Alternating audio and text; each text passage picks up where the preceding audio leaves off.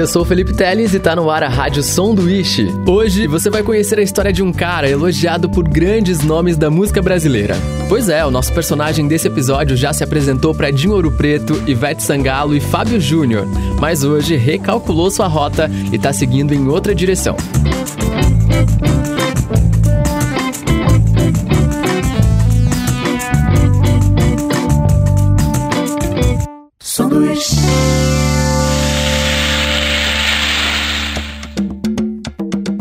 Gabriel Benjamin, também conhecido como Gabriel Black Alpha, mudou completamente de rumo algumas vezes e isso mostra como ele é diverso, adaptável, plural. Esse lance de ter sido elogiado por grandes artistas rolou em 2014, no que ele considera hoje o auge da carreira dele como músico. Na época, o Gabriel fazia parte da banda Moveover, que participou de um programa de TV da Rede Globo, o Superstar, e que foi um dos destaques da temporada, batendo recordes de votação. A madrinha da banda, ou seja, a jurada responsável por eles, foi nada mais nada menos que Ivete Sangalo. A Movolver foi longe na competição, mas foi eliminada na reta final. A banda campeã da temporada foi a Malta, mas também participaram da atração naquele ano bandas como a Jams e a Suricato, do vocalista Rodrigo Suricato, hoje voz principal do Barão Vermelho. O programa abriu várias portas para a banda e para o Gabriel. Eles chegaram a fazer show junto com a Ivete Sangalo, ganharam elogios dos Titãs. Foi uma baita experiência legal, segundo ele, que sentiu o gostinho da fama e que virou global. Mas a sensação maior e melhor é porque assim, ó, eu tenho sempre. É uma constante na minha vida. A minha mãe falando, Gabriel, você precisa arranjar mais dinheiro. Gabriel, você precisa trabalhar com isso. Gabriel, você precisa fazer aquilo. Mas ela sempre falava, trabalha mais, vai fazendo não sei o quê, eu, teve uma vez, mano, que ela virou pra mim e falou assim: é não desmerecendo quem trabalha com isso, mas é que não tem nada a ver comigo, por isso que eu dou risada. Ela falou assim: vai vender Baurucap, Gabriel. Eu falei, mas como que eu vou fazer isso, cara? Não tem nada a ver, absolutamente nada a ver comigo, tá ligado? Se, se, se eu ainda fosse um, um, trabalhasse com isso, tudo bem, né? Mas não tem nada a ver, cara. e aí, nesse. O, o que eu tô falando que é engraçado é que nesse dia, cara, a minha mãe. É, eu, eu, a primeira apresentação que a gente fez foi assim, uau, surreal. Lá lá dentro da Globo, eu tava tocando no, no, no programa e a gente tava rezando para aquele negócio subir lá, né? falei, cara, tem que subir esse negócio, pelo menos pra gente tocar duas vezes. Eu tava pensando, vou tocar duas vezes, né? Uma só tá bom, mas duas é mais legal. E aí subiu. Eu falei, subiu. Aí fiquei feliz. A hora que eu terminei, eu olhei assim, não. Tinha um, um telão na minha direita, em cima, escrito 94, né? Aí eu falei, o que, que é 94? Fiquei pensando, o que, que é 94? 94 é o quê? De repente entra a Fernanda Lima. Nossa senhora, 94% de, aprov... de, de aprovação. Eu falei, o louco, nós fizemos tudo isso mesmo. No momento que você estava tocando, você não se ligou do que, que você, não, você nem tocando. Você tava, tava rolando, eu tava tocando guitarra num, num, um monte de luz batendo na minha cara. Tava assim, na minha cabeça. Aí eu vi o negócio e falei, caramba, que legal. Aí, velho, eu saí assim. Aí a galera. Aí começou o Gabriel Manteigão, porque eu, eu choro à toa. Assim, aconteceu, eu chorei. Qualquer coisa.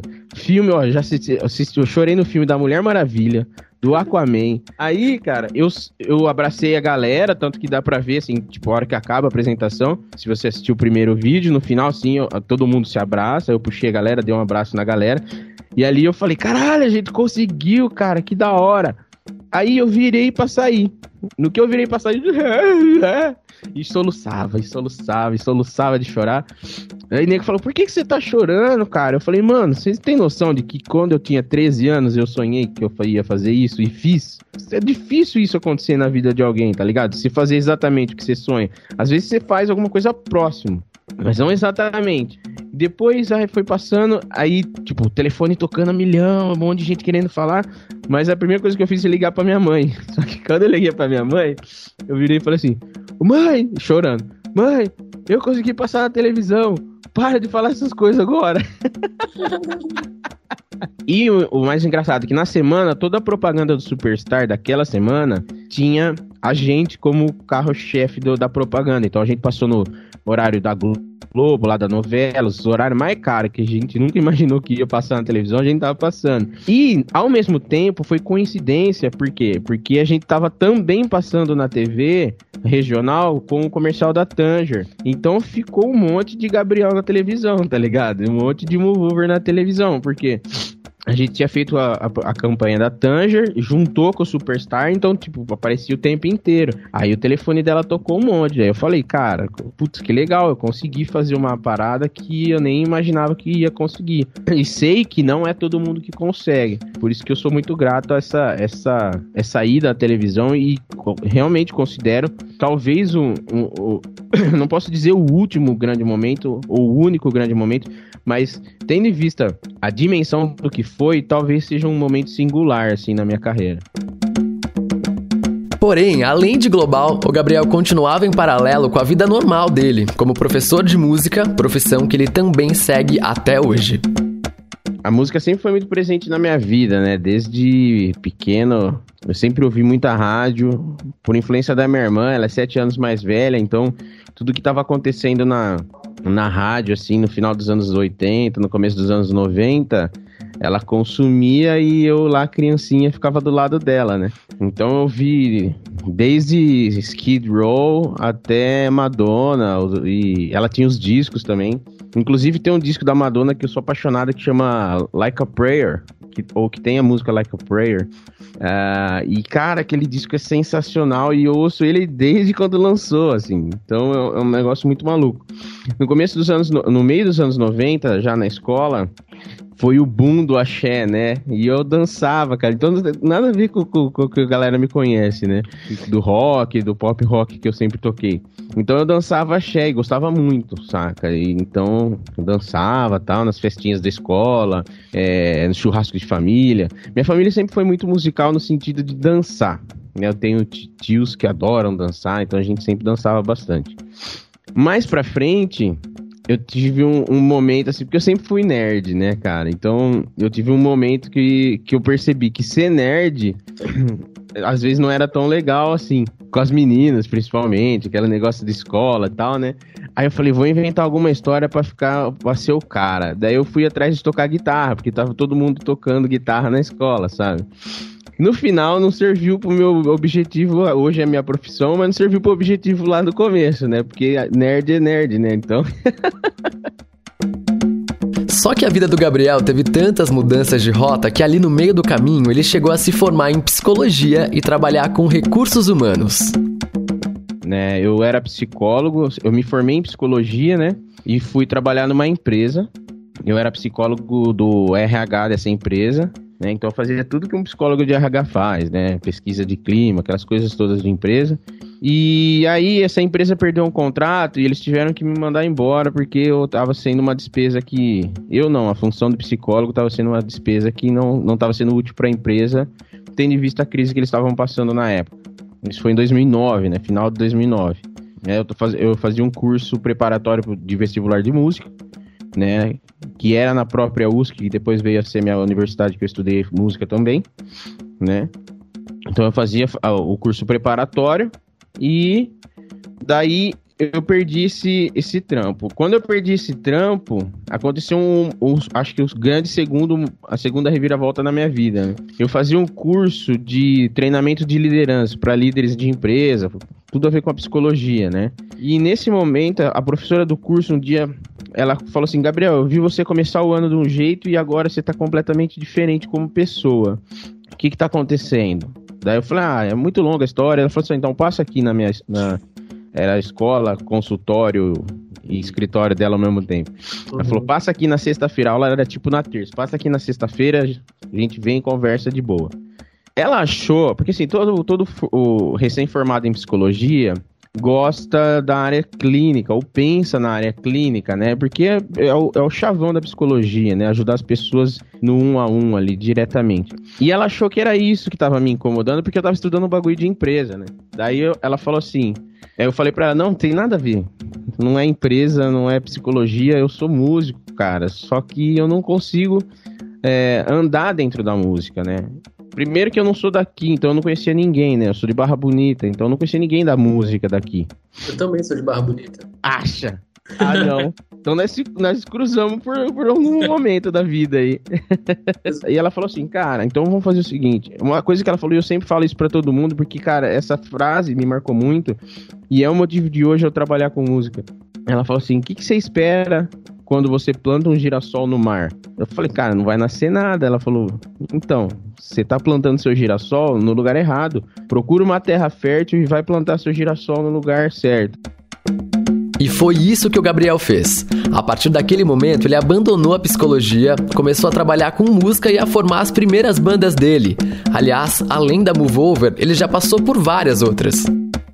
A minha primeira banda em Bauru foi uma que chamava Hardzia. Era uma banda de hardcore melódico, assim, na onda do CPM 22. A gente não, a gente não, a gente fez um show só, se eu não me engano. Depois a minha segunda banda foi a Deck 66. Aí eu já comecei a viajar e ganhar uma grana com banda. Daí eu falei, pô, que legal, cara. Além dos alunos, eu tenho uma outra grana para ganhar. Né? Depois disso eu voltei lá para Barra Bonita em questão de banda e toquei no Capitão Mamão, né? Nossa um clássico da cena barra bonitense. sim, sim. Eu toquei, a banda passou por uma reformulação, mas eu era muito próximo deles. Então, eu, na verdade, eu falo que minha grande escola da música de estrada é o Capitão Mamão. Eu viajei muitos shows com eles para muitas cidades. Sempre assim, porque são meus amigos, sabe? Então eu falava, ô, tem lugar aí pra ir na van? Tem, vou ir, sabe? Depois Nossa. que eu vinha, vinha tocar com eles ali, né? Aí eu acabei tocando no, no Capitão Mamão por um quase um ano. E aí veio o convite para entrar na Move Over, começo de 2013, né? E foi um negócio muito maluco, assim, porque nessa época, entre o Capitão Mamão e a Move Over, a minha grana não tava rolando. E aí eu falei, cara, vou ter que fazer uma outra coisa que não seja a, a banda e música, daí eu fiz o, o cursinho da Pascoaloto, saca? Pra, pra, trabalhar lá, saca? Nada a ver comigo, mas por isso que eu ri, porque não tem nada a ver comigo mesmo. Eu falei, cara, os caras aceitam rápido e é uma grana que vem e eu não tenho que trabalhar muito tempo e não preciso, não vou perder meus alunos, né? Eu pensei. Eu falei, ah, vou fazer. Fiz o cursinho, terminei. Uma semana depois, os caras me chamaram da Pascoaloto. Um dia depois, a Mover falou assim, cara, nós estamos procurando um guitarrista, você não quer fazer teste? E aí, depois disso, aconteceu tudo que a gente já falou aqui no começo do episódio. Na sequência, no auge da Moveover, treta. O Gabriel decide sair da banda. Na verdade, cara, a gente teve. Eu falo que viver essa história da televisão, ela teve. Ela foi agridoce, né? Porque ao mesmo tempo que eu tive esses lances de viajar para vários estados, é, de conhecer gente de. Cara, nem imaginava que tinha gente no Nordeste que podia falar meu nome sem, sem saber que eu existia e de repente eu sou o cara pro cara, sabe? E a gente teve uma. A, a, a dinâmica interna da banda começou a ficar bem abalada. Né? A gente teve muitos problemas, assim, uns com os outros. Até o momento que chegou o final do ano, tanto eu quanto o baixista, a gente tava, se via numa situação que não era mais viável estar na banda. Esse momento, o Gabriel classifica como um dos maiores dissabores que ele teve com a guitarra e com a música. Ele já não se divertia mais e tudo que antes era sinônimo de felicidade agora representava peso e coisas ruins. Ainda assim, ele decidiu fazer um curso de canto e depois de algum tempo se juntou com os amigos de novo e voltou para a música. Ele passou por algumas bandas antes de enfim se oficializar como um artista solo. Mas eu nunca parei de verdade. Assim, era um negócio assim, era uma sensação de querer parar, mas eu nunca parava. Nesse mesmo ano eu montei uma banda chamada Guima, que é o nome da minha mãe. Também fiz um projeto que a gente fez uma banda de hip hop, né, para acompanhar os artistas da Além da Rima, no ano de 2015 ainda. A banda se chamava Máfia do Groove. No ano de 2016, eu abri uma empresa para gerenciar gerenciamento artístico, né? Final de 2016, eu recebi o convite para entrar no 12 cordas, né? Uhum. E aí no 12 cordas, tudo, enquanto isso tá acontecendo, eu tô dando aula, tá? A aula sempre foi uma constante. Até uhum. quando eu tava no Superstar, a chance que eu tinha de voltar para Bauru, eu dava aula para meus alunos e voltava para lá. E, e, em 2017 eu monto a Mad Pop, que aí foi a primeira vez que eu oficialmente assumo a postura, o posicionamento de cantor. Tá. Antes eu cantava no 12 cordas, mas eu cantava em alguns momentos. O Gabriel Black Alpha estava caminhando, mas aí chegou um vírus que impactou o mundo inteiro. Aí quando entra a pandemia, eu lanço um projeto de covers colaborativos. Comecei a chamar o pessoal e falar, cara, ó, gente, você grava baixo, me manda o baixo, me manda o vídeo. Aí eu juntava o vídeo, juntava a música e, e lançava. E aí surgiu a ideia de estudar música para videogame, né? Que é uma coisa que eu sou apaixonado na minha vida é videogame, né? E eu falei, cara, eu gosto muito de cinema, música do cinema também, dos estados de humor que ela coloca na gente e tudo mais. Sempre me perguntava, como é que uma música para na televisão? Como é que uma música para no cinema? Como é que uma música para no videogame? E essa pergunta é, é recorrente, assim, de anos atrás. Aí, cara, se eu não me engano, apareceu uma propaganda da Udemy de um curso de composição para videogame. Eu falei, mas é agora. E aí eu fiz esse videogame, que foi a, a, o, quando eu comecei a falar assim, cara, eu acho que eu vou ganhar grana com isso aí. Tenho um contrato com uma representante do Brasil, filial de uma americana, né?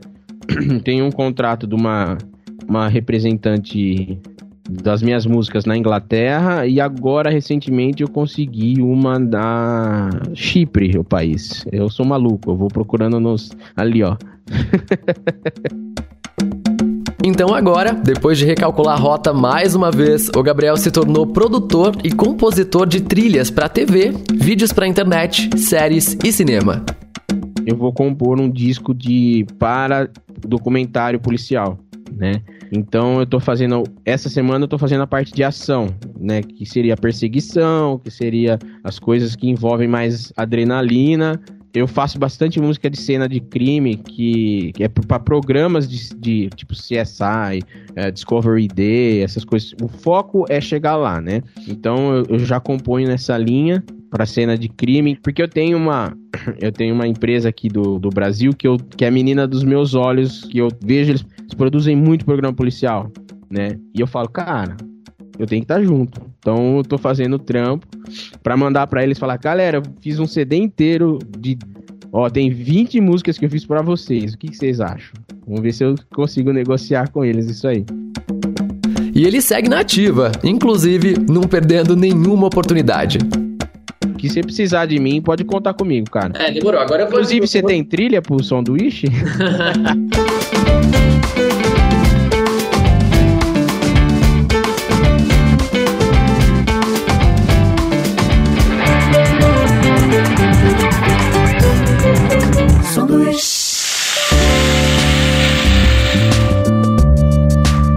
Rádio Sanduíche é uma realização Sesc Bauru. Apresentação, produção e edição: Felipe Teles. Identidade sonora: Josiel Rusmon.